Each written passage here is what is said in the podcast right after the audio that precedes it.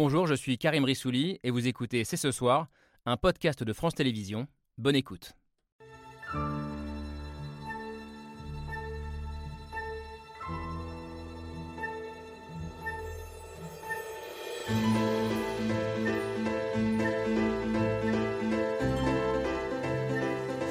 Bonsoir à toutes, bonsoir à tous, bienvenue, vous regardez C'est ce soir. La marche de l'histoire mène à la réunification de la Chine et à la renaissance de la nation chinoise. La résolution de la question de Taïwan est l'affaire du peuple chinois lui-même. Et elle doit être résolue par le peuple chinois seul. Jamais nous ne renoncerons à l'emploi de la force.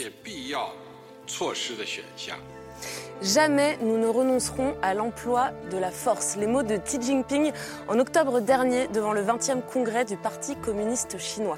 Cinq mois plus tard, c'est effectivement une démonstration de force à laquelle nous assistons depuis quelques jours, avec l'encerclement de Taïwan par l'armée chinoise, des manœuvres militaires en guise de représailles à la visite de la présidente taïwanaise aux États-Unis, et qui interviennent juste après le voyage en Chine d'Emmanuel Macron. Le président français a provoqué le malaise en évoquant une crise qui ne serait pas la nôtre. Alors a-t-on vraiment pris la mesure de ce qui se joue à Taïwan? Sommes-nous à l'aube d'un conflit qui pourrait mettre en danger la paix mondiale? Faut-il voir en Taïwan une nouvelle Ukraine, un futur terrain d'affrontement entre démocratie et régimes autoritaires? C'est ce soir, c'est parti.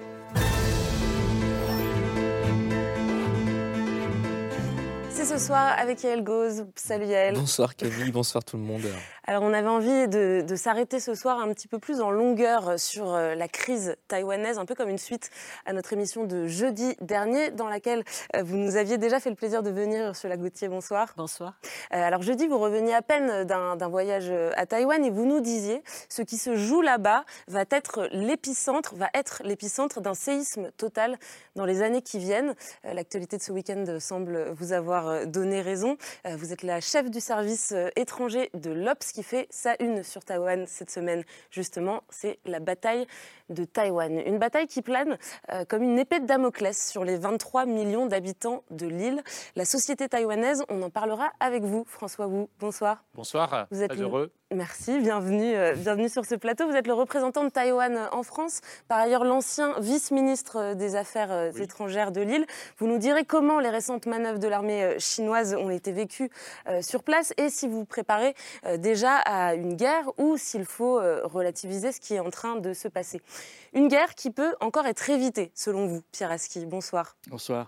Euh, hier encore, vous disiez personne ne veut de cette guerre car personne n'est sûr de la gagner. Mmh. Vous êtes l'ancien correspondant du journal Libération à Pékin, aujourd'hui éditorialiste géopolitique sur France Inter tous les matins, et vous euh, signez également ce documentaire pour Arte. Mmh. Nous sommes Taïwan, un film passionnant pour mieux comprendre à la fois l'histoire, le présent et les perspectives de, de, cette île. Je précise aussi que vous étiez dans l'avion euh, avec Emmanuel Macron lorsqu'il a tenu euh, ces, ces, propos qui ont fait polémique, ne pas rentrer dans une logique de bloc à bloc, bloc contre bloc, euh, une crise qui euh, n'est pas la nôtre, des mots qui ont provoqué le malaise mais qui ont été mal interprétés selon vous. Benjamin Haddad, bonsoir. Bonsoir.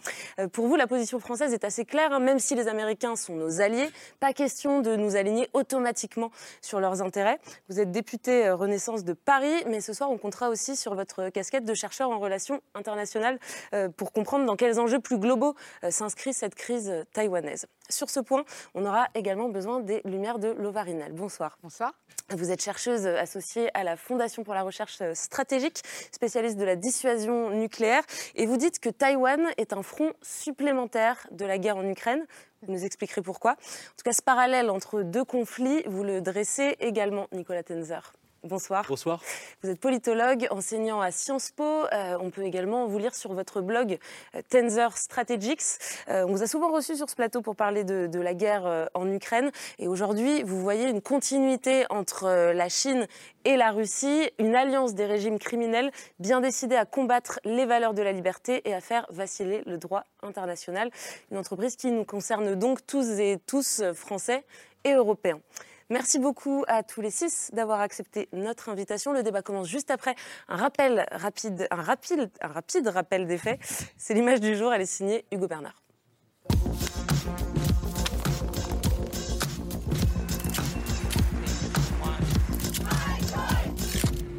L'image du jour, c'est une armée prête à l'attaque.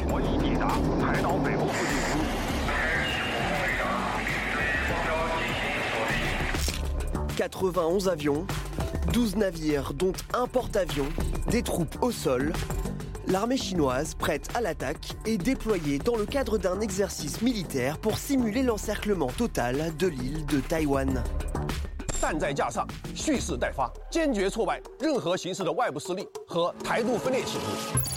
Des manœuvres militaires d'envergure qui durent depuis trois jours avec des tirs réels. Pékin menace à nouveau son voisin.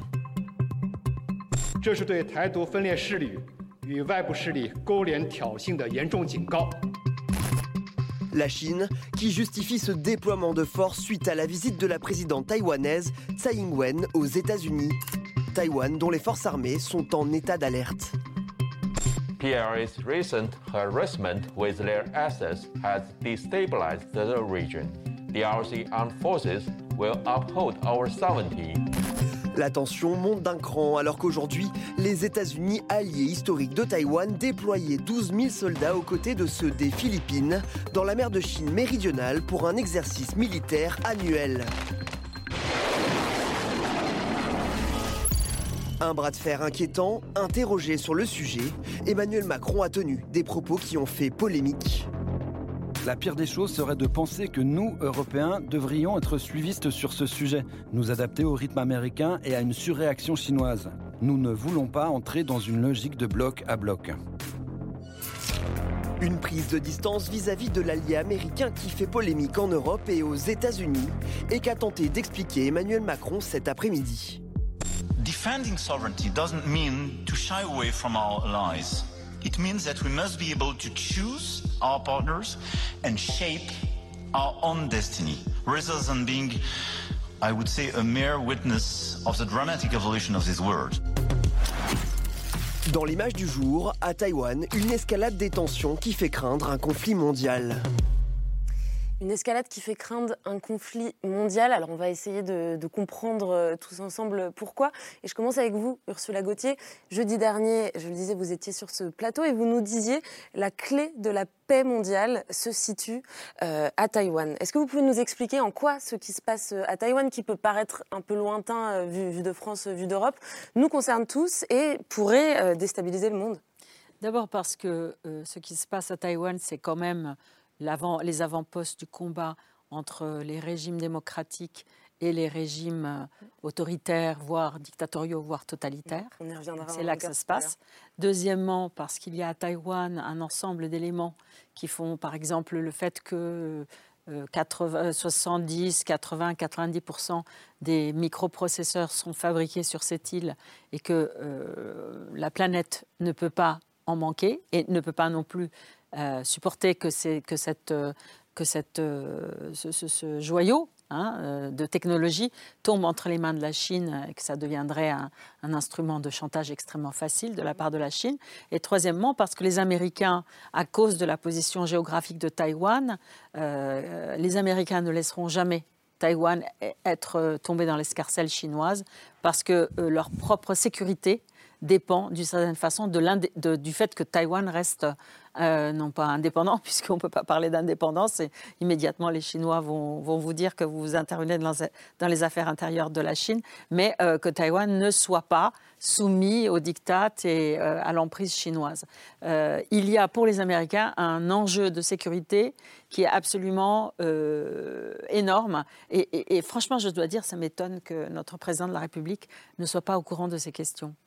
Ça, veut dire que si demain euh, un conflit, la, Chine euh, décide d'attaquer, euh, d'agresser Taïwan, est-ce que ça veut dire que par un jeu d'alliance, Nicolas Tenzer, nous, Français, Européens, on serait impliqués directement dans, ce conflit nous, ne serions pas impliqués, je dirais, comme nous pourrions l'être, évidemment, s'il s'agissait d'un pays de l'OTAN qui serait agressé. Ça, pas en ce sens-là En revanche, c'est une démocratie, c'est une démocratie qui compte pour nous, et je dirais dans nos valeurs, c'est ce que disait déjà Raymond Aron, et dans nos intérêts, euh, il y a la protection des démocraties. Et ça, c'est quand même quelque chose qui est fondamental. Je rappellerai que sur Taïwan, par exemple, c'est le premier pays d'Asie en 2019 à avoir légalisé euh, le mariage entre personnes du même sexe. C'est le onzième pays euh, qui, en termes de démocratie, selon l'indicateur, je dirais, de The Economist. Et puis, ça veut dire aussi que derrière, l'ensemble du droit international, compris la liberté de navigation dans les eaux internationales du détroit de Taïwan, serait en quelque sorte mise en cause, sans compter évidemment la question de l'approvisionnement stratégique.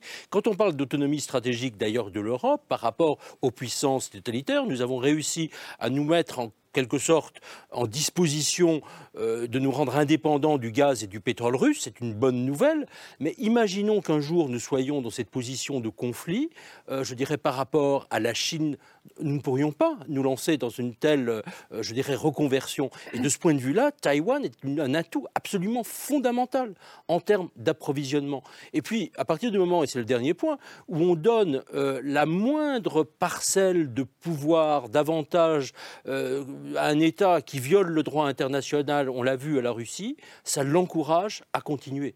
Et je dirais du côté de la Chine, on a vu quand même ce que ça voulait dire, y compris d'ailleurs avec la violation euh, des traités internationaux après la rétrocession de Hong Kong à la Chine. Si je vous suis Nicolas Tenzer, il n'y a pas non plus d'automaticité liée à l'OTAN dans le cas d'un conflit il n'y a pas d'automaticité. il n'y a pas, a pas d'automaticité. Non, bien sûr. En revanche, encore une fois, je pense que l'idée de se distancer a priori des Américains n'a strictement aucun sens. Mm. Ce sont nos alliés. Nous sommes dans le cas d'une alliance fondamentale, une alliance de valeurs, indépendamment même de tout traité. Que nous ayons des différences sur des sujets comme par exemple l'Inflation Reduction Act, sur les questions économiques, oui, nous pouvons avoir des conflits avec les Américains.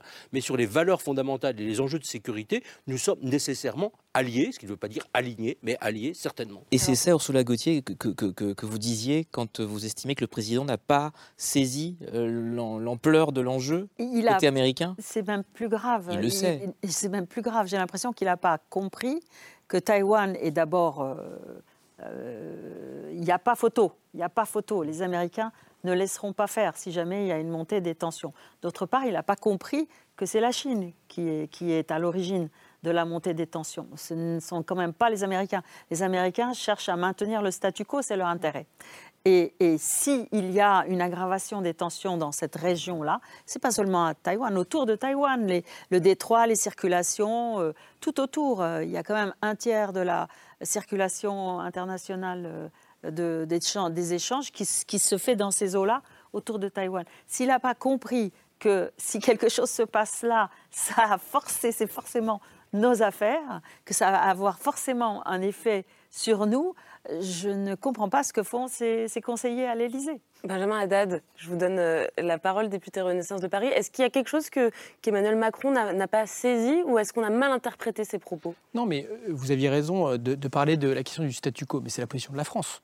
Bien sûr, la position de la France et d'Emmanuel Macron, c'est euh, la préservation du, statu quo dans euh, le détroit de Taïwan. Et, il l'a dit très clairement. Il a toujours dit d'ailleurs que si on était euh, allié aux, Américains, on n'est évidemment pas équidistant entre les États-Unis et la Chine. Mais, qu'est-ce qu'il a voulu dire dans son propos? Il a dit deux choses.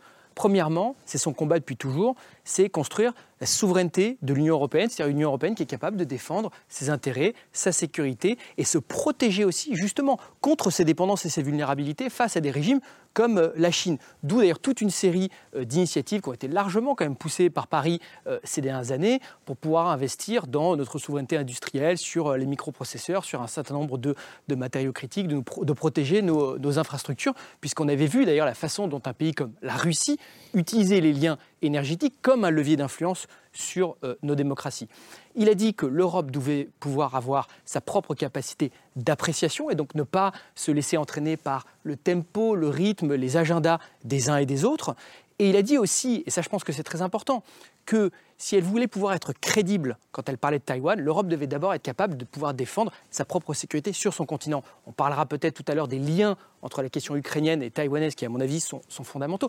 Mais évidemment, au moment où les Américains sont en train de nous signaler clairement qu'ils vont vers d'autres théâtres, que la priorité pour eux, républicains comme démocrates, est la rivalité stratégique avec la Chine. On voit bien les retraits du Moyen-Orient, de la Méditerranée, des théâtres qui nous concernent les Européens doivent aussi pouvoir défendre leur sécurité, réinvestir leur voisinage afin d'être crédibles aussi sur d'autres théâtres. Et je pense que c'est ça qui était le, cœur du propos du, président. Mais sur Taïwan, pour terminer un, mot, euh, la France a des relations économiques avec euh, Taïwan, euh, participe à des opérations dans le détroit de Taïwan, par exemple, ou en mer de Chine du Sud pour la liberté de navigation. C'est le seul pays de l'Union européenne, d'ailleurs, à le faire, hein, à avoir régulièrement des navires dans, dans la région, à pousser l'intégration de Taïwan dans un certain nombre d'organisations euh, internationales comme, euh, comme l'OMS, comme l'Organisation internationale pour l'aviation civile. Taïwan est une démocratie et mérite d'être soutenue. Et la France reste son allié. Euh, François Wu On a appris qu'une délégation de sénateurs français euh, piloté par Alain Richard, l'ancien ministre de la Défense, allait se rendre à la fin du mois pendant une semaine. Régulièrement. Il y aura des députés la semaine prochaine. Je, voudrais entendre François Wu, justement. On commente le, point de vue d'Emmanuel Macron que, que, Benjamin Haddad vient de, vient de développer. Comment, comment ont été reçues euh, ces, déclarations sur Taïwan dans l'avion euh, du, retour depuis sa visite en, Chine? Est-ce que ça a suscité une inquiétude sur la position de, de la France?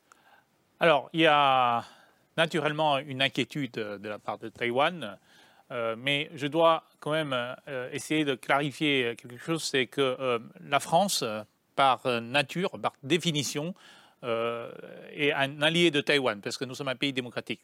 On vient de rappeler en 2019, on a été les premiers pays de passer la, loi pour le mariage pour tous. Euh, Taïwan a la présidente de Taïwan actuelle, c'est quand même la première femme élue euh, par le suffrage universel dans le monde sinophone. Mm.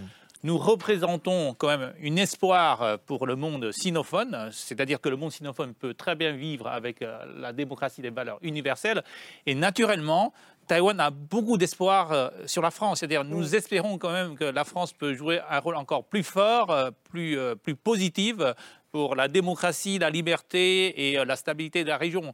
Et euh, sur euh, beaucoup de problèmes économiques, nous, sommes ensemble. Par exemple, je, me permets de parler un peu des semi-conducteurs que le monde oublie un petit peu, que les, les semi-conducteurs, c'est une production des, des, pays démocratiques. Le début, le design, c'est souvent les, Américains, les, Européens. Mhm. Après, euh, pour euh, la machine qui fabrique les semi-conducteurs, ce sont les Hollandais, ASML, qui monopolisent à peu près toutes ces machines-là. Après, Taïwan qui les produisent.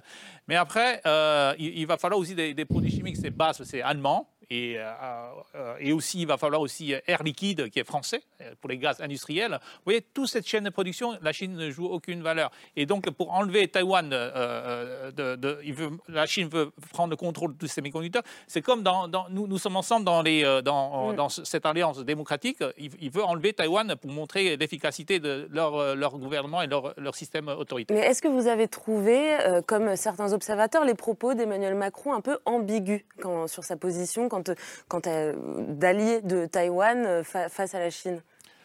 Je crois euh, le président Macron, comme Benjamin l'avait dit, avait voulu démontrer que la France, l'Europe doit chercher une autonomie euh, c'est-à-dire euh, de, souveraineté là. Mhm. Alors sur ce point-là, je suis entièrement d'accord. C'est-à-dire pour la liberté, la démocratie, euh, la France peut jouer un rôle différent que les Américains mhm. aussi de notre façon.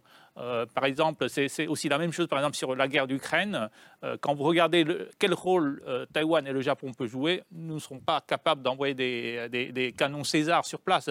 mais nous, nous, participons à, cette guerre, par exemple, avec l'interruption de vente des semi-conducteurs aux, Russes. Donc, nous espérons que la France peut jouer un rôle plus positif. Et je crois, sur ce point-là, bien sûr, nous espérons que M. le Président peut faire davantage là-dessus. Pierre Aski, je le disais, vous étiez dans l'avion, c'est vous qui avez recueilli euh, cette euh, parole d'Emmanuel Macron. Déjà, est-ce que Benjamin Haddad l'a bien traduit, bien, bien explicité? Pourquoi est-ce que ces propos ont été mal reçus par un certain nombre de nos alliés? Alors, disons que Benjamin a tiré euh, vers la partie positive des, propos. Et, effectivement, dans, ce qu'il a dit, il y a une partie qui est totalement recevable. Quand il dit l'autonomie stratégique européenne, il le dit depuis 2017, c'est pas vraiment nouveau. et, et ça a une valeur encore plus forte aujourd'hui. Quand il dit on ne doit pas suivre automatiquement euh, les, Américains, bah, je pense que 95% des Français seront d'accord avec ça. Euh, par le passé, on n'a pas suivi les Américains en Irak et on a eu raison de ne pas le faire. Donc, il y a, pas, pas un tabou euh, choquant. Là où un président ne devrait pas dire ça, pour reprendre une formule célèbre, euh, c'est quand il dit à propos de Taïwan, c'est un conflit qui n'est pas pas le nôtre. Et, là, je pense qu'il se, trompe et, il fait une erreur politique à, la fois euh, vis-à-vis de la situation régionale euh, en Asie, de la situation de Taïwan, mais aussi vis-à-vis de la position stratégique de la France, parce qu'il se coupe euh, d'une partie de l'Europe qui aujourd'hui ne voit pas les choses comme ça. Et donc, il, est parti, c'est le paradoxe de cette phrase et de ce voyage, c'est qu'il est parti en disant, je vais représenter l'Europe. Il a emmené Ursula von der Leyen à Pékin pour parler au nom de l'Europe à Xi Jinping. Et, il termine avec une phrase qui euh, l'isole en Europe, et on le voit bien aujourd'hui.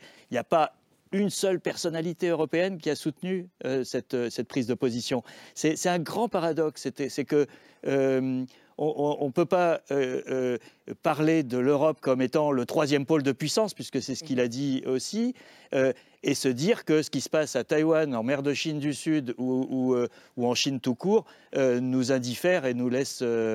Euh, à l'écart. Donc il y, a quelque chose qui ne colle pas dans ce raisonnement. Mais pour le reste, oui, effectivement, euh, euh, l'autonomie stratégique, c'est le béaba. Et, et d'ailleurs, la, presse européenne n'a pas, pas été tendre ces derniers jours avec Emmanuel Macron. Je voulais juste vous montrer le titre de cet article du journal allemand Der Spiegel qui se demande Macron a-t-il encore toute sa tête. Euh, le, Varinel, est-ce qu'ils y vont un peu fort ou, ou est-ce que vous reconnaissez qu'il y a peut-être eu une forme de, faux pas euh, diplomatique? Je veux dire que je vais reconnaître le style allemand, plutôt. Euh, après, voilà, blague à part, je crois qu'il y, a plusieurs choses. Hein. Il y a, je vais pas dire ça, on a en, même temps à trois niveaux. Mhm. et, ça va être compliqué. Court, moyen, long terme. ce que je veux dire par là, c'est qu'on a un président, il faut le rappeler, ça n'a pas été dit, mais la France est le seul pays européen à avoir une, une territorialité dans la zone Indo-Pacifique. Donc elle a, elle a. précisons, on parle de la Nouvelle-Calédonie. Aussi, mais euh, ça s'étend jusqu'à l'Afrique. En fait, c'est une grande zone. La Réunion. Et effectivement, il y a une stratégie euh, euh, française, mais aussi de l'Union européenne sur ces questions-là. Mais elle est l'idée par la France. Donc il y a une légitimité du président à conduire effectivement ces discussions. Et ça rejoint sur ce que vous disiez tout à l'heure, l'autonomie stratégique. Je crois qu'on se revient, on, se rejoint tous. Il faut qu'on l'ait. Néanmoins, je crois qu'il y a moi, il y a une question sur laquelle il ne faut pas non plus peut-être dramatiser. Là, je rebondis sur ce que tu as dit tout à l'heure, Nicolas, sur le fait que, euh, oui, la France suit les États-Unis, il n'y a pas à propos. Moi, je rappelle qu'AUKUS, c'est quelque chose qui a fait du mal. Alors, AUKUS, c'est l'alliance. Des contrats. Euh, donc, euh, c'était une alliance avec la France et les, de sous-marins avec les Australiens tout allait bien jusqu'à ce que les Anglais et les Américains décident de briser ce contrat. Les Français se retrouvent seuls et isolés, alors que justement, ce partenariat devait poser un équilibre pour les Australiens. Il faut le rappeler, c'était quand même euh, bon pour les Australiens. On s'est retrouvés humiliés dans un premier temps. Ça s'est amélioré avec nos Américains et ça, il faut le dire. Néanmoins, ça montre que euh, le côté américain, c'est pas forcément dans des moments de paix, il faut le rappeler. Ça n'a pas été forcément une bonne idée. Je crois que le président a voulu marquer que cette fois-ci, nous maîtrisons notre tempo. Moi, le vrai sujet, et là je rejoins sur ce que tu as dit tout à l'heure, c'est dans le communiqué de presse euh, conjoint, et là j'ai une interrogation euh, à, Benjamin, c'est quand le président, quand la France parle du respect de l'intégrité territoriale chinois, je comprends que Taïwan appartient à la Chine je, pose la question. Pour autant, il est évident qu'on a vu que la France a toujours soutenu le statu quo, qu'il y a des partenariats, il y a une relation, là on l'a dit, il y a des visites, il y a des rencontres. Mais c'est vrai que ce type d'ambiguïté, et ça je crois qu'il faut très vite que la partie française soit très claire en disant que quand on parle de souveraineté territoriale vue par la Chine, il faut que, la France soit très claire. Et, je crois que ce, cette ambiguïté-là, c'est ce qui a expliqué peut-être, euh, et à raison, la levée de bouclier. Et juste pour terminer, parfois, et moi je constate que nos partenaires européens, ben, ils se défoulent un peu sur le président français, qui évidemment dit des choses un peu, euh, peut-être, je, vais être gentil, innovantes. Je vous rejoins, je renvoie, rappelez-vous, l'OTAN, mort cérébrale, comment on lui est tombé dessus. La France est en mort, enfin l'OTAN est en mort cérébrale, pardon. Mhm. La réalité, c'est que c'est vrai mais qu'ensuite la France a été la première à vouloir remettre, en fait, à réanimer ça. Donc, j'essaie d'être objective et d'essayer de voir ça de manière très positive. Est-ce que c'est pas une manière de faire un peu à la euh, président Emmanuel Macron C'est je lance le truc parce que c'est plus possible. Il faut qu'on dégage une troisième voie, ce sont ces mots. Et cette troisième, voie se fera en maintenant une indépendance affirmée des États-Unis, sans équidistance, et c'est important de le dire.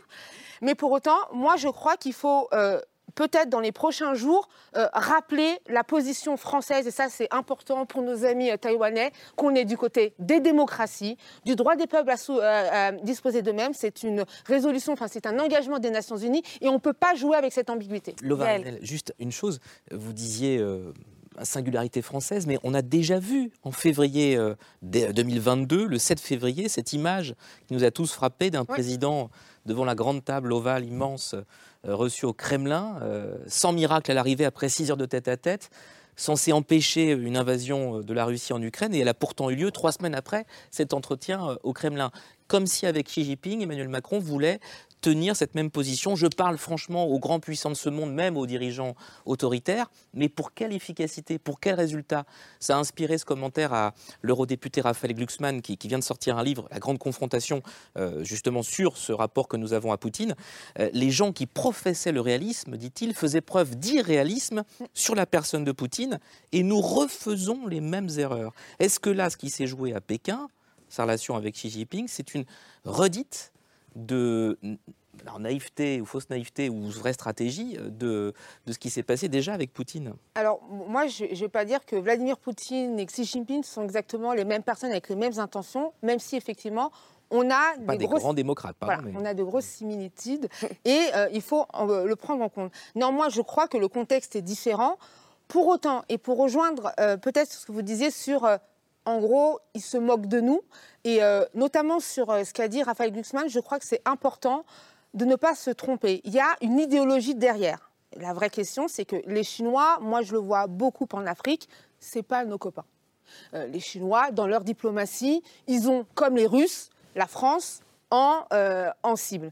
Et donc ça, je crois qu'il ne faut pas qu'on se leurre parce qu'on a envie d'être on va dire en indépendance assumée des États-Unis, c'est important. Mais je crois que l'urgence, maintenant qu'on a marqué cette indépendance, c'est dire qu'il euh, y a quand même une vraie distance qui nous oppose avec les Chinois. Et c'est peut-être là, dans ces prochains jours, dans ces prochaines séquences, ce qui va être attendu de la part de la France. Ursula Gauthier, est-ce que vous avez vu, euh, vous aussi, une forme d'aveuglement ou, ou peut-être tout simplement d'erreur d'analyse de, la part d'Emmanuel Macron dans, son approche euh, face au président chinois? Oui, j'ai l'impression que M. Macron, aussi intelligent et et euh, inventif soit-il, n'a pas bien saisi, il me semble, les fondamentaux de cette nouvelle euh, distribution euh, mondiale, internationale, de, des, des, périls qui sont en train de monter. Et j'ai l'impression qu'il n'a pas bien identifié euh, le péril de ces, de ces pays euh, mm. dictatoriaux qui sont euh, en train de, faire une sorte d'alliance informelle, parce qu'on ne peut pas vraiment parler d'alliance militaire, mais qui, qui joignent leurs efforts réellement pour damer le pion à l'ordre actuel qui, bien qu'un pas tout à fait parfait, euh, évidemment, est quand même préférable à ce que serait ce nouveau monde qu'ils appellent de leur vœu. J'ai l'impression qu'il n'a pas posé le diagnostic.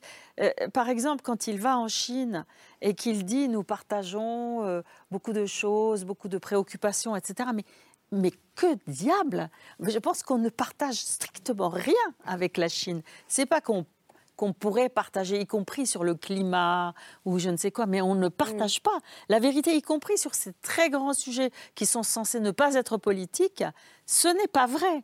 Donc, ne pas voir ça, euh, c'est quand même, ça pose une question euh, fondamentale. Est-il suffisamment informé? Je, vraiment, je me pose cette question aujourd'hui. Nicolas Tenzer. je pense qu'il y, a effectivement plusieurs problèmes. D'abord, effectivement, bâtir euh, une Europe plus forte, plus autonome stratégiquement, c'est important. Mais on, peut pas, on ne peut pas le faire dans la solitude stratégique. Et ce que je crains un peu, c'est cette solitude stratégique à partir du moment où euh, on se met à dos, pour de bonnes ou de mauvaises raisons, un certain nombre de nos interlocuteurs et de nos alliés fondamentaux, que ce soit les États-Unis ou que ce soit d'autres pays européens, c'est effectivement extrêmement problématique. Euh, deuxièmement, je crois qu'il ne faut pas oublier, c'est un vieil adage, euh, la politique, c'est une question de perception. Et je pense qu'à un certain moment, euh, je veux bien qu'on utilise un langage diplomatique choyé, c'est leur règle évidemment dans, les euh, cénacles diplomatiques, mais quand à un certain moment le grand public et nos alliés peuvent profiter d'une petite phrase maladroite pour après essayer d'avoir une rhétorique, je dirais, d'opposition parfois excessive d'ailleurs, ce n'est pas non plus une très bonne chose. Et troisièmement, je pense qu'il y a aussi un problème de conception diplomatique. Euh, derrière, il y a une tentation, je pense, euh, de la France, euh, parfois de l'Allemagne, d'autres pays, à privilégier les soi-disant grandes puissances dans le cadre de ce qu'on appelait la politique des grandes puissances, hein, pour traduire le, titre d'un livre de, de Mearsheimer, euh, l'auteur américain, euh, et que du coup on méprise en quelque sorte, ou on considère comme secondaires les petites nations, ou les soi-disant petites nations, ce que n'est ni Taïwan ni l'Ukraine d'ailleurs, euh, bien sûr. Mais il y a un peu cette tentation de faire une sorte de hiérarchie implicite. Mm. Et je pense que c'est ça qui est très dangereux, c'est de donner l'impression que finalement on est prêt à s'allier avec ces géants, et que la France en serait un, ce qui peut être évidemment aussi un peu contestable, en quelque sorte au mépris à la fois du droit international, du respect de la souveraineté des peuples, des citoyens, de la démocratie, et au mépris tout simplement du vrai réalisme, bien compris. Le vrai réalisme, c'est quand même de défendre les alliés, d'être à côté des alliés. Et je ne dis pas du tout que le président ne l'est pas, je pense que Benjamin a très bien précisé les choses. Bien sûr, on a une position parfaitement cohérente en fait. Mais donner inutilement des verges pour se faire battre, ça, effectivement, je ne le comprends pas. Je vous laisse répondre, Benjamin. je suis d'accord. Et pour, rebondir sur la question du réalisme, le réalisme, c'est de comprendre la réalité des menaces auxquelles on fait face, évidemment. C'est de comprendre que dans le monde, parfois, on a des ennemis et des adversaires.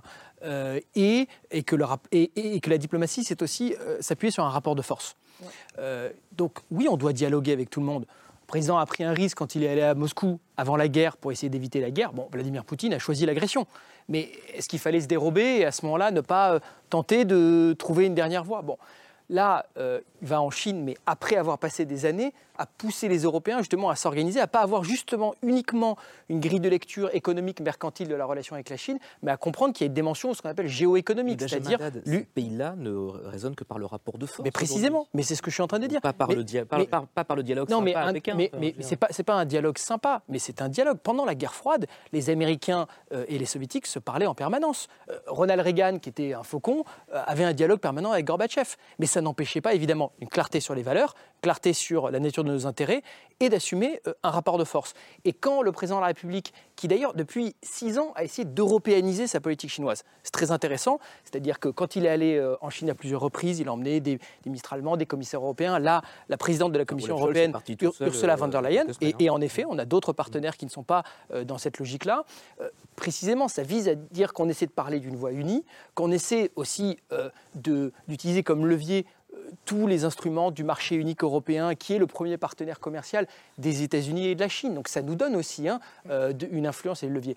Mais en effet, je crois qu'il n'y a pas d'ambiguïté sur le fait qu'on est dans le camp des alliés, dans le camp euh, des démocraties. Mais effectivement, le président, avec son style, met parfois les pieds dans le plat et dit des choses je vois bien, hein, euh, je l'ai souvent vu, on se fait taper dessus par euh, d'autres commentateurs européens, mais qui souvent sont aussi contents de se mettre derrière la France, qui assument ce que d'autres pensent tout bas. Parce que sur la, question, sur la relation avec euh, les Américains, qui certes sont nos alliés, ne soyons pas non plus dans le déni du fait qu'on a eu quatre années de Donald Trump à se faire insulter, avec des tarifs douaniers que l'administration Biden n'a jamais levés qui elle-même a doublé de protectionnisme avec l'Inflation Reduction Act que Nicolas mentionnait tout à l'heure, avec demain peut-être d'autres candidats républicains, euh, Ron DeSantis, Donald Trump, qui eux-mêmes sont en train de dire qu'il faut se retirer euh, le plus rapidement possible euh, d'Ukraine, tout ça, ça a un impact sur nos, intérêts. Et donc, les Américains qui auraient quand même intérêt à essayer de construire un front économique commun, parce qu'on parle beaucoup de la question sécuritaire et militaire, mais évidemment, cette rivalité avec la Chine, elle va être déterminée par le type de normes qu'on veut dans la mondialisation,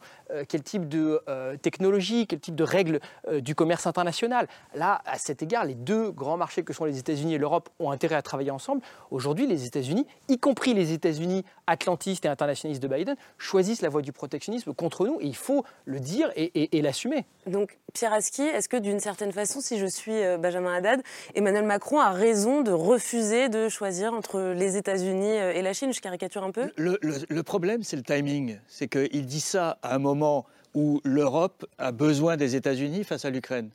Et, c'est pour ça que l'Europe aujourd'hui ne, peut pas entendre ce que dit Emmanuel Macron quand il dit il ne faut pas suivre les Américains, etc. Parce que euh, sans les, il faut bien être clair, sans les Américains aujourd'hui, l'Ukraine serait russe. vraisemblablement. Et, donc on est, on est dans ce moment clé.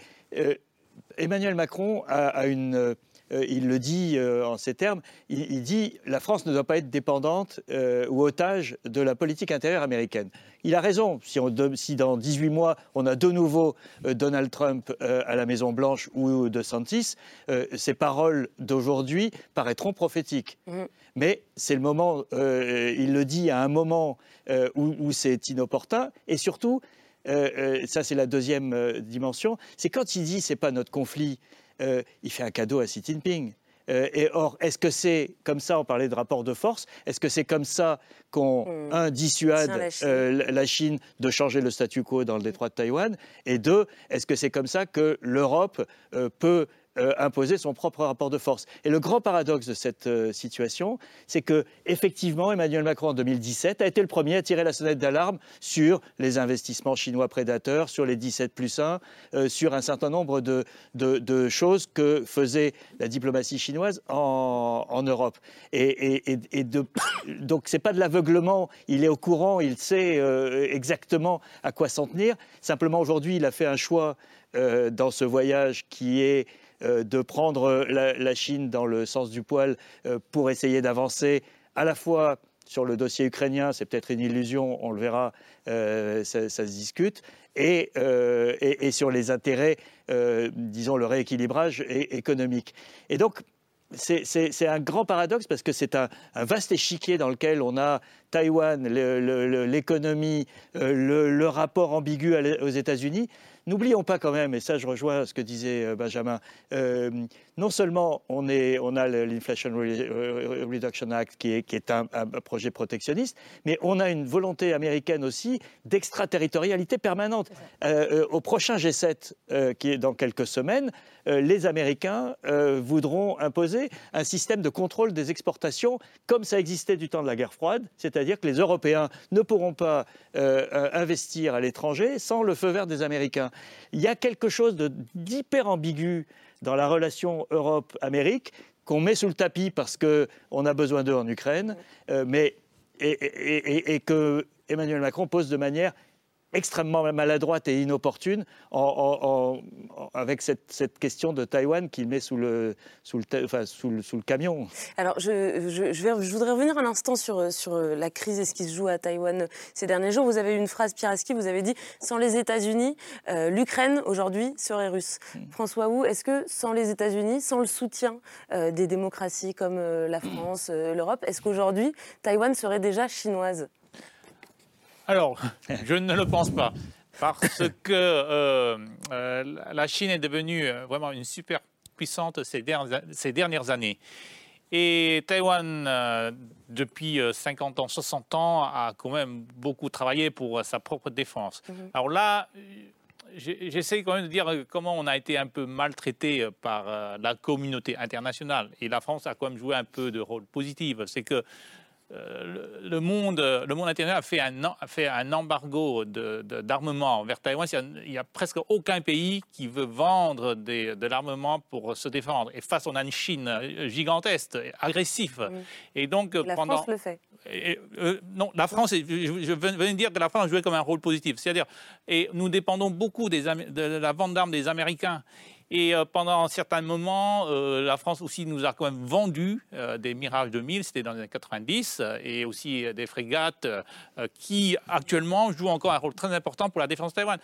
vous savez, l'année dernière, il y a eu 2000 avions, c'est un 2000 avions militaires chinoises qui a fait des incursions dans, la zone défense taïwanaise.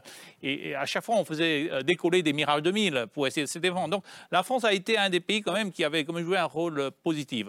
Donc c'est-à-dire avec tout, il y, y, a eu quand même une volonté euh, de, de, se défendre et ça continue, on continue à l'être. Donc je ne pense pas, avec vous dire, qu'on serait chinois sans les Américains. Mais, bien sûr, avec vous, euh, ça, nous, ça nous renforce notre défense. Mais le sens de ma question, c'était aussi qu'est-ce que vous craignez Aujourd'hui, euh, est-ce que, est que vous craignez qu'à tout moment, comme certains observateurs ah d'ailleurs le, le, prophétisent, euh, la Chine euh, agresse physiquement Taïwan? Mais je, je, crois que c'est dans le plan de la tête de M. Xi Jinping de, de conquérir Taïwan et de, de, détruire la, la, la,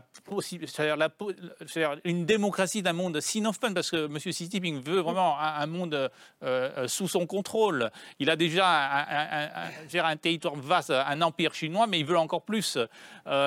donc nous craignons certainement, mais c'est en craignant cette agressivité chinoise que moi je pense qu'il n'y aura pas de guerre, parce que comme on a actuellement un soutien de plus en plus fort de la part des États-Unis, du Japon, euh, même des Philippines, hein, parce que les Philippins ont accordé euh, quatre bases euh, militaires supplémentaires de la part des États-Unis. Le plus proche est, que de 400 km de Taïwan.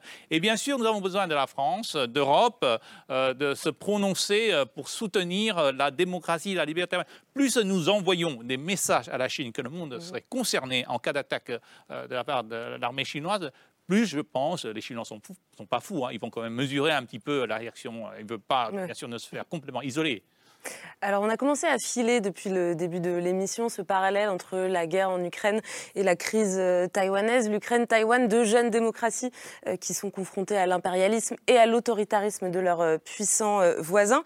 On va continuer à filer ce, parallèle, mais d'abord, on voudrait faire un petit retour sur l'histoire très particulière de cette île de Taïwan. Une histoire qu'on connaît très mal vue de France et vue d'Europe. C'est le billet de Pierre Michel et on continue le débat juste après.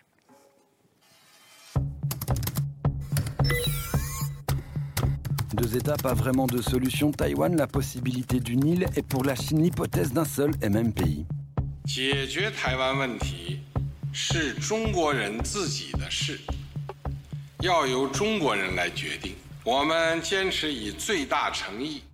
En même temps, tout a commencé en Chine. In 1925, Sun Yat-sen died, but his disciples, led by Chiang Kai-shek, carried on his monumental work. Si on veut, 1925, Chiang Kai-shek, militaire à la tête de l'armée nationale révolutionnaire, s'oppose à son rival pro-communiste Wang Jingwei. Résultat, une guerre civile des massacres dont celui de Shanghai en 27 avant la victoire de Chiang Kai-shek en 29.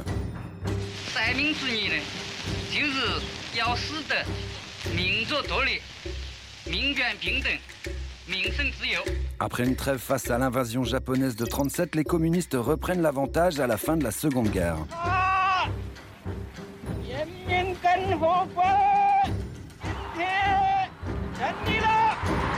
Mao prend le pouvoir, Chiang Kai-shek et 2 millions de militaires nationalistes s'enfuient avec la protection des États-Unis, direction une île chinoise, Taïwan, appelée alors Formosa. Under the rule of Generalissimo Chiang Kai-shek, it is now the home of the Chinese government in exile, recognized by the United States as the true government of China. À partir de là, deux Chines coexistent. We must be alert to any concentration or employment of Chinese communist forces. Si Taïwan est soutenu par les US et décolle économiquement, les efforts diplomatiques des communistes finissent par payer, et ce malgré l'opposition des États-Unis. The General Assembly should not expel the Republic of China. 1971 excite la République de Chine de Taïwan, l'ONU ne reconnaît que la République populaire de Chine de Pékin.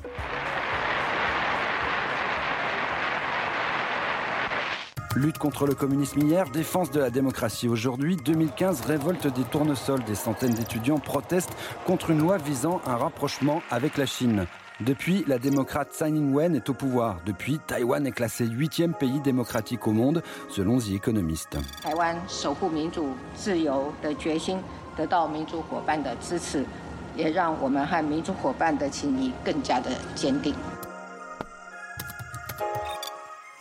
la détermination de Taïwan à défendre euh, la liberté. Cette phrase, elle pourrait presque sortir euh, de la bouche d'un autre euh, président, le président Zelensky.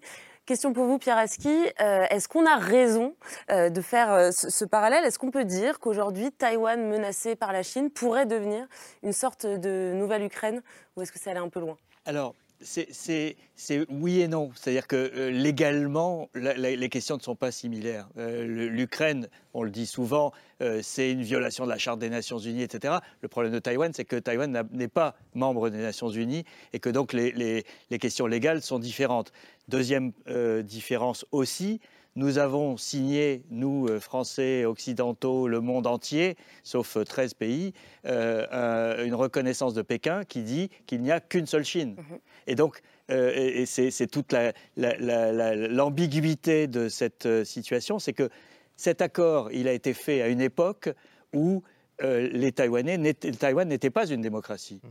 Et, donc le peuple taïwanais n'a pas eu son mot à dire à ce moment-là. Lorsque les Américains sont passés de, de Taïwan à Pékin euh, c'était pour des raisons géopolitiques euh, euh, considérables. C'était la, bascule du monde contre les soviétiques. Les Chinois étaient contre les soviétiques à l'époque. On s'allie avec les Chinois contre. On fait une triangulation. et donc le, sort des Taïwanais et l'opinion des Taïwanais n'étaient pas du tout pris en compte. Donc aujourd'hui, on a une contradiction entre cet accord dans lequel nous reconnaissons qu'il n'y a qu'une seule Chine, donc Pékin, et le droit des Taïwanais à disposer d'eux-mêmes. Euh, qui est aussi un, principe international euh, sur lequel euh, aujourd'hui on s'assoit, il faut bien le dire, lorsqu'on reconnaît que, que, la Chine représente légitimement toute la Chine. Mais quand même, cette photo, j'aimerais qu'on la regarde, c'est 2014, ces deux clichés, ces deux jeunesses. à quelques semaines d'intervalle, le mouvement Tournesol, mars 2014, Maïdan un mois avant, avec ses morts, hein, la place occupée, euh, place de l'indépendance à Kiev, euh, plus de 100 morts dans des affrontements avec, la police anti-émeute. Et côté mouvement Tournesol, ça débouche sur l'occupation du Parlement euh, pendant plus de deux semaines et ensuite 500 000 Taïwanais dans les rues de Taipei, hein, du jamais vu, contre un traité de libre-échange qui menaçait la souveraineté de Taïwan. Est-ce qu'on ne peut pas quand même dire qu'il y a deux générations qui sont nées là qui vont grandir avec cet idéal démocratique oui, bien euh, sûr. François Wu, peut-être d'ailleurs, euh, le parallèle avec, euh, avec, Je crois que la démocratie de Taïwan a été née à peu près au même moment que l'événement Tiananmen. En 1989, ah, il y a eu la protestation des, jeunes en Chine qui a été écrasée. L'année suivante, il y a eu aussi une, une, sorte de protestation des étudiants taïwanais et puis euh, qui, a, qui, a fait, qui a forcé le président taïwanais à l'époque euh, d'accepter de faire des réformes démocratiques. Alors, euh, on peut dire encore, l'époque taïwanaise n'était pas encore une démocratie. Et six ans après, eh ben, on a eu notre première élection au suffrage universel. Je, reviens, donnez-moi un peu de temps pour rappeler une chose que je ne suis pas entièrement d'accord avec Pierre, c'est que Taïwan, oui, n'est pas reconnu euh, par la France, mais c'est pas la souveraineté de Taïwan ne se décide pas en France ni aux États-Unis. Il y a encore 13 pays qui nous reconnaissent. Et, donc, euh, c'est pour moi, euh, cette agressivité de la Chine, c'est une, sorte de volonté pour conquérir un autre pays. La Chine, en étant membre permanent du Conseil de sécurité nationale, normalement a la responsabilité de maintenir la paix. Mais non, ils ne sont pas en train de faire ça, ils sont en train de détruire la paix. Et l'autre chose, regardez le, film qui vient de sortir tout à l'heure, mhm. on a encore commencé simplement par Chiang Kai-shek mort, mais l'histoire de Taïwan, c'est bien plus longtemps. Avant, vous savez, le premier, les premiers pouvoirs installés à Taïwan n'étaient pas du tout chinois, c'était des Européens. La première bataille entre la Chine et Taïwan, c'était un Chinois de Ming qui était en train d'attaquer Taïwan, qui s'appelait Kosinga, qui attaquait euh, Formose à l'époque, qui était défendu par les Européens. Bon, les Européens l'ont perdu, et c'est pour ça qu'après on est entré dans une période chinoise. Euh, donc, il, il, faut rappeler que Taïwan, dans le passé, n'a même jamais été purement chinoise, parce qu'après les Qing, c'était pas des, des purs Donc euh, à chaque fois, on rappelle que ça commence par la guerre civile chinoise, et puis euh, tout de suite, on rentre dans cette logique que Taïwan doit être chinois. C'est ça le gros problème. Je vous interromps juste un, instant, puisque toute cette histoire de Taïwan, on la retrouve dans le documentaire euh, de Pierre Aski, Nous sommes Taïwan, qui, on apprend beaucoup de choses. On revient vraiment sur toute l'histoire de l'île. Pierre Aski, je cite votre documentaire, puisque vous allez devoir nous quitter. Mm. vous avez, on ne veut pas vous mettre en retard pour votre prochain rendez-vous, donc merci beaucoup d'être passé nous voir. Juste un mot, pardon, pour compléter. Parce que euh, le, parallèle aussi, il faut être fait, il faut qu'il soit fait avec Hong Kong. Et, Hong Kong, c'est un tournant. Il y a eu, il y a eu effectivement la révolution des tournesols, qui est un, moment clé euh, dans cette histoire. L'autre moment clé, c'est Hong Kong 2019, la, la, fin de cette autonomie de fait et l'écrasement du, du, mouvement des, des, des, jeunes en particulier à Taïwan, qui a frappé les, les, ah, Hong Kong, pardon, euh, qui a frappé les Taïwanais d'une manière très forte. Et, on le voit dans les études d'opinion, euh, le nombre de Taïwanais qui se disent taïwanais et non plus taïwanais chinois ou chinois a, bondi euh, en 2019 et, et, depuis on a une sorte de, de consensus identitaire à, Taïwan autour de cette identité taïwanaise. Hong Kong a été un révélateur de, de ce qui se passerait si euh, euh, Taïwan acceptait cette proposition de faire un pays de système, puisque c'était euh, ce qui se passait à, Hong Kong et qui a été violé. donc là, il faut, se souvenir de cette, rupture d'un contrat que la Chine avait passé avec les Britanniques à, l'époque de, Margaret Thatcher et de Deng Xiaoping et, qui prévoyait 50 ans d'autonomie à Hong Kong. Au bout de 25 ans, euh, ça a été euh, écrasé. Donc je pense que ce, précédent-là, euh, il explique aussi pourquoi les Taïwanais aujourd'hui n'ont absolument aucune envie de passer sous la coupe de Pékin. Et pas forcément confiance en la parole de, Pékin qui leur promet, en cas d'unification, de, conserver un statut spécial pour l'Iran. Je vous remercie beaucoup, Pierre Aski. On vous dit à bientôt sur ce plateau. Et tout le monde a très envie de réagir. Nicolas Tenzer, allez-y. Et ensuite, je donnerai la parole à Benjamin Haddad. Il y, il y a un point commun entre les deux c'est aussi, euh, sur le plan des principes, une révolution euh, contre une forme de culturalisme qui avait cours pendant très longtemps, qui était d'ailleurs très fortement inspiré par certains écrits de Samuel Huntington, par exemple. Mmh, Vous aviez à peu près l'idée, c'est-à-dire que les Ukrainiens, ils sont russes, les Taïwanais sont chinois. Mmh. Euh, et que tous ces gens-là, en vertu d'une sorte de confucianisme, ou parce que les autres appartiennent au monde russe ou au monde slave. Fiction totale. Ou que les autres appartiennent, voilà, euh, voilà, où certains sont musulmans, hein, on pense au printemps arabe ou arabe. Mhm. Eh bien, ces gens-là ne sont pas prêts, ne sont pas mûrs pour la démocratie. Et ce que montraient euh, les révolutions, ou révolutions, mouvements de protestation à Taïwan, à Hong Kong aussi, avec le mouvement des parapluies, euh, à Maïdan et encore aujourd'hui, c'est que les peuples ont un droit à la liberté et que mhm. peu importe, ils ont le droit d'affirmer leur identité. Et aujourd'hui, ne pas défendre Taïwan ou ne pas défendre l'Ukraine, c'est donner la possibilité à des pouvoirs dictatoriaux d'opprimer ces peuples. Ça, c'est la première chose. Deuxième réflexion, quand même très, très, très, très rapide, c'est que derrière, il faut voir aussi que les pouvoirs en face, que ce soit la Russie de Poutine ou que ce soit la Chine de Xi Jinping, sont quand même dans une phase où ils veulent absolument euh, maîtriser le monde et imposer un ordre mondial qui est totalement opposé au principe de liberté, de démocratie, de droit, qui méprise le droit international, qui méprise euh, le droit des frontières, le droit humanitaire international. Et donc il y a un certain moment, et ce sont des puissances révisionnistes, hum. mais en vertu d'une doctrine qui s'oppose fondamentalement à toutes les règles sur lesquelles l'ordre international a été bâti. Euh, depuis la Seconde Guerre mondiale. Dernier point très rapide sur euh, justement Taïwan. Il ne faut pas oublier que par exemple Taïwan, les autorités de l'île ont décidé de faire la lumière sur la vérité historique, y compris sur certains mouvements sombres, oui, de l'histoire, de Chiang Kai-shek, Bien Nous assumons tous ces. Voilà. Et, alors que la Chine ne fait pas la vérité sur les éléments Tiananmen, ni la Russie, ni effectivement la Syrie, ni tous ces pays-là. Voilà, exactement. Et donc, je crois que c'est une distinction fondamentale. Ce rapport à la vérité, c'est aussi un rapport à la liberté. Nous présentons nos excuses sur les erreurs que nous avons faites dans le passé et nous demandons pardon aux erreurs que nous avons faites. Et ça, c'est, je crois, c'est une grande différence de la Chine. Benjamin Haddad et juste après Ursula Gauthier. Mais le, parallèle entre l'Ukraine et Taïwan, je pense qu'il est évident. Et il est évident précisément parce que ce sont des tests de l'ordre international. C'est-à-dire qu'à un moment, est-ce qu'on veut un ordre international qui est basé sur la loi du plus fort? Euh, La multipolarité que propose la Russie et la Chine, c'est à dire on a nos sphères d'influence et on est capable de contrôler euh, le destin des plus petits États autour parce qu'on considère qu'ils nous appartiennent d'une certaine façon, ou est-ce qu'on considère que les peuples ont le droit librement euh, de choisir leur destin? Et effectivement, l'Ukraine et Taïwan sont les antidotes au choc des civilisations d'Huntington, à l'idée de dire qu'il y a de l'étanchéité des cultures, que la démocratie, la liberté, ça vaut seulement pour certains, mais que ce n'est pas universel. C'est tout le problème de l'Ukraine pour Vladimir Poutine. C'est qu'à sa frontière, il a un anti-modèle démocratique, pro-européen depuis notamment la révolution de Maïden de 2014 et avec le risque que ça fait courir pour la sécurité de son propre régime, bien sûr, euh, en Russie. Et c'est euh, aussi la relation de euh, Pékin avec, avec Taïwan. Et c'est d'ailleurs évidemment pour cela que Xi Jinping aura de très près ce qui se passe en Ukraine. Poutine comme Xi Jinping probablement avait sous-estimé la réaction, l'unité euh, des Occidentaux dans le soutien à l'Ukraine, leur endurance aussi, en pensant que peut-être on allait avoir un mouvement de réaction pendant un mois ou deux et qu'assez rapidement on allait se diviser, que les intérêts économiques, commerciaux allaient reprendre le dessus. Et on voit qu'un an et demi après euh, le début de la guerre. Euh, on est toujours là. Le soutien militaire, économique, euh, humanitaire à l'Ukraine continue. Et c'est pour ça que c'est aussi un test et un précédent, évidemment, euh, très important pour ce qui pourrait se passer sur d'autres théâtres, comme, comme, sur celui de de ce qui pourrait lui arriver, de la résistance des Occidentaux et des démocraties face à l'agression russe, qui pourrait lui servir de leçon pour lui-même. mais c'est certain. C'est certain. Et, évidemment que ça fait aussi partie de, de, du raisonnement des Européens et des Américains dans le soutien à l'Ukraine c'est de montrer que la division, les intérêts nationaux égoïstes, les intérêts commerciaux ne reprennent pas le dessus, et, ou même d'ailleurs, finalement, qu'on n'a pas zappé.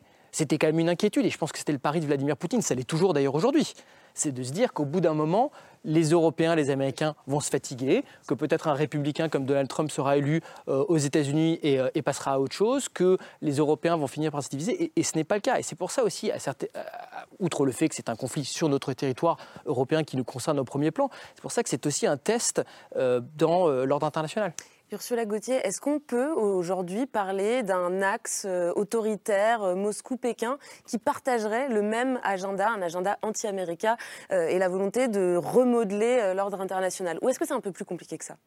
On, peut vraiment parler de ça, mais c'est pas juste anti-américain, c'est anti-occidental. Anti-démocrate. et c'est-à-dire ce que, exactement comme euh, M. Haddad vient de le dire, pour Xi Jinping, le problème, c'est que c'est pas juste que Taïwan n'est pas intégré et que la nation, enfin le, le principe national voudrait une réunification, c'est que c'est une démocratie et une démocratie extrêmement active et, vibrante, et, et ça lui pose un problème parce que c'est un démenti vivant euh, de, ce que lui, il prétend euh, vouloir faire accréditer, euh, c'est-à-dire que dans ce monde chinois, il n'y a qu'un régime très autoritaire qui peut unifier ce monde-là, parce que ce sont des gens qui ne comprennent pas la démocratie. Eh bien non, Taïwan prouve que oui, ils peuvent. Et en plus, Taïwan prouve que l'identité chinoise peut être multiple, c'est-à-dire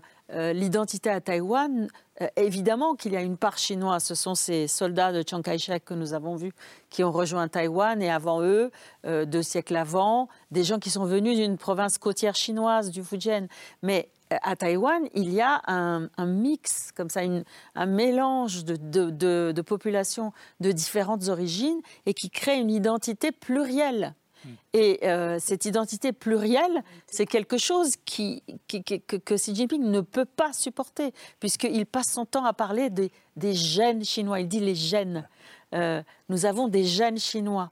Euh, et donc, Taïwan est un démenti permanent à tout ce qu'il veut accréditer. Ça, c'est la vision assez belle et romantique, mais concrètement, diplomatiquement, François Wu, vous, le Taïwan, 13 pays dans le monde seulement qui vous reconnaissent en tant que tel. Dernièrement, on voit qu'il y a une diplomatie du One, comme on l'appelle, très forte en ce moment, qui met la pression, qui fait du chantage économique sur tous les pays qui mm. voudraient continuer à vous reconnaître comme tel. Le Honduras, dernièrement, a renoncé le 26 mars à continuer à vous reconnaître. Il a rompu les, les relations diplomatiques avec vous, avec Taïwan, au profit d'une reconnaissance de la République populaire de Chine, donc de Pékin. Donc on est là-dedans. Et dans le continent africain, qui est évidemment un terrain de jeu diplomatique, d'influence économique très forte pour la Chine, il n'y a plus qu'un seul pays, j'ai regardé ça, les Swatini, l'ancienne Swaziland, un seul pays sur 53 dans le continent africain qui reconnaît Taïwan. Euh, avouez que c'est quand même extrêmement, en rapport de force, c'est problématique. Non, je l'avoue. je, fais exprès, mais pour vous dire, euh, dans la prospérité d'un État, il n'y a pas que les relations officielles. Nous sommes là pour, pour chercher vraiment beaucoup de modèles. Du, enfin, je ne sais pas si c'est vraiment un modèle, euh, mais euh, je le défends parce qu'en étant ambassadeur représentant de Taïwan, c'est que on, on, peut de bien vivre sans une reconnaissance officielle, mais aussi avoir des relations correctes, pragmatiques avec la France, avec les États-Unis. C'est ce que je défends beaucoup et ce que nous cherchons. Je reviens un peu euh, sur, euh, euh, sur Ursula, c'est-à-dire que nous sommes le contraire de tout ce que la Chine veut prouver. Souvenez-vous, pendant la crise du Covid-19, la Chine avait voulu prouver que c'est son système qui était le meilleur du monde. Et maintenant, à Taïwan, avec la démocratie, la liberté, la transparence, on s'en est très bien sorti de la crise du Covid-19. On, a été même le meilleur, en ayant la meilleure croissance économique en 2020, 2021, même 22 du monde, hein, la meilleure croissance économique du monde. Hein. Et récemment, euh, notre, euh, notre PMB par tête vient de dépasser les Japonais et les Coréens. Et, donc, c'est tout ce que Xi a peur. Je reviens un peu sur euh, Pierre qui disait tout à l'heure sur euh, euh, le, mouvement, ce qui s'est passé à Hong Kong. Vous savez, là, on avait parlé tout à l'heure du mouvement des tournesols qui s'est passé en 2014. Mm. Le mouvement des parapluies à Hong Kong, c'est 2015. Ils se sont inspirés de Taïwan. et après, ce qui s'est passé en 2019, c'est inspiré de 2015, ce qui s'est passé à Hong Kong.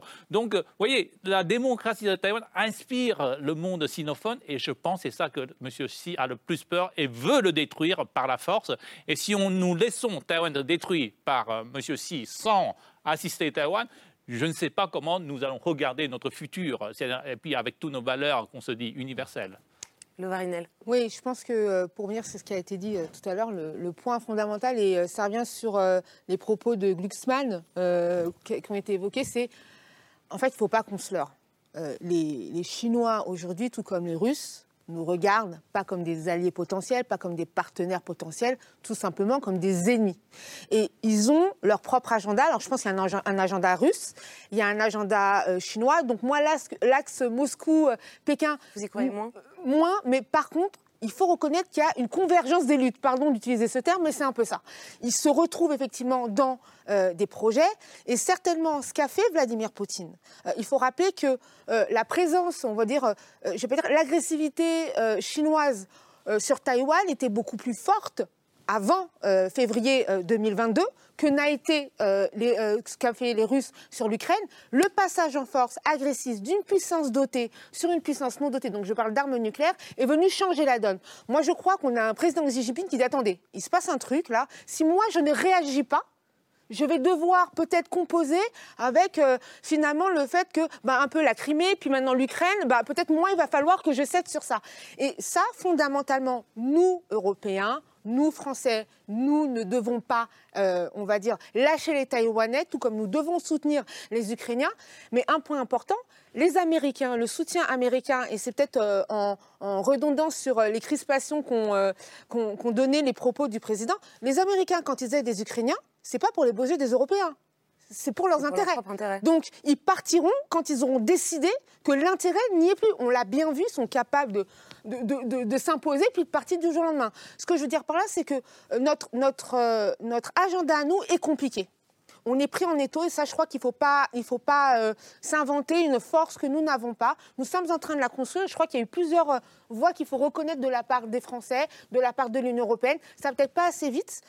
Et c'est pour ça que notre rapport avec la Chine est compliqué. Moi, je crois que le point sur lequel nous devons vraiment pas lâcher, c'est fondamentalement les principes, ils sont clairement donnés. Nous devons être du côté du peuple taïwanais, et ça, il faut vraiment l'affirmer.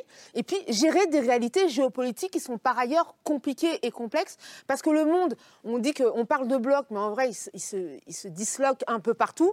Et je crois que maintenir, euh, regarder finalement le, le conflit ukrainien, se tromper en pensant que ce qui se passe à Taïwan s'est détaché de l'Ukraine, je ne le crois pas.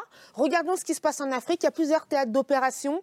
Et en fait, ces deux grands pays, donc je parle de la Russie et je parle de la Chine, en jouent depuis un moment. Maintenant, nous, nous sommes en train d'essayer de boucher les trous où nous avons été mauvais. Juste pour rappeler, Kamala Harris vient de terminer une tournée en Afrique américaine. où, effectivement, son, pardon de le dire comme ça, mais son obsession était de voir comment la Chine avait, euh, on va dire... Euh, Colonisé euh, l'Afrique. Voilà, ce sont ses mots, ce ne sont pas les miens, mais effectivement, elle était étonnée de voir tous les partenariats euh, chinois, alors que d'un côté, elle annonce un support euh, financier de 100, millions de 100 milliards de dollars, je crois, sur euh, la lutte contre le terrorisme en Afrique de l'Ouest, et de l'autre côté, ce sont des partenariats en disant aux autres pays, en disant, écoutez, travaillez avec nous, laissez tomber la Chine, la Russie n'existe pas dans leur verbatim. Donc ça veut bien dire que ce que porte finalement euh, le président Macron n'est pas, n'est pas fou en fait. Il a raison de le faire et que ce conflit ukrainien a malheureusement, c'est un peu la boîte de Pandore, à faire sortir toutes les incohérences du monde. Je crois qu'on ne peut pas, le lendemain de ça, on ne, nous ne pouvons plus composer avec des peut-être des statu quo, des territoires en, comment dire en, litige, parce que justement c'est les germes de, de, guerre euh, prochaine. Futur conflit.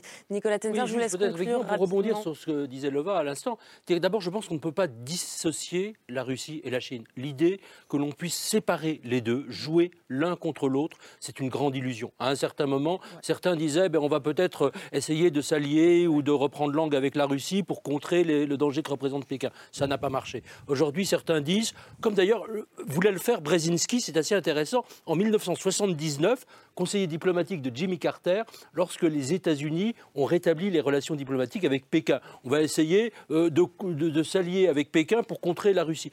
Je pense que ça ne marche pas. Deuxièmement, il y a une stratégie commune, parce que Lova évoquait l'Afrique. C'est qu'est-ce que nous, Européens, et ça vaut aussi pour l'Indo-Pacifique, nous faisons pour essayer d'aider les pays, notamment en développement, à s'en sortir, pour qu'ils ne soient pas soumis à des modèles, le russe et le chinois, qui développent la corruption, le mauvais développement. Et ça, c'est un enjeu pour l'autonomie stratégique de l'Europe aussi.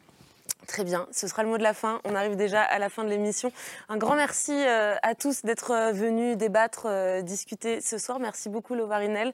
Merci François Wu. On, essaye vous, on espère vous revoir bientôt sur ce plateau. Benjamin Haddad, Nicolas Tenzer, merci également.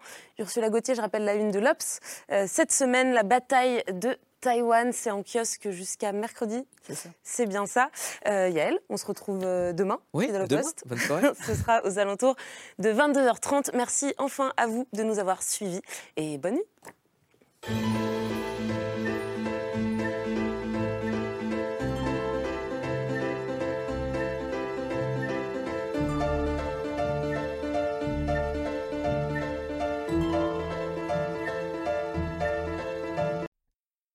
C'était C'est ce soir, un podcast de France Télévisions. S'il vous a plu, n'hésitez pas à vous abonner. Vous pouvez également retrouver les replays de l'émission en vidéo sur France.tv.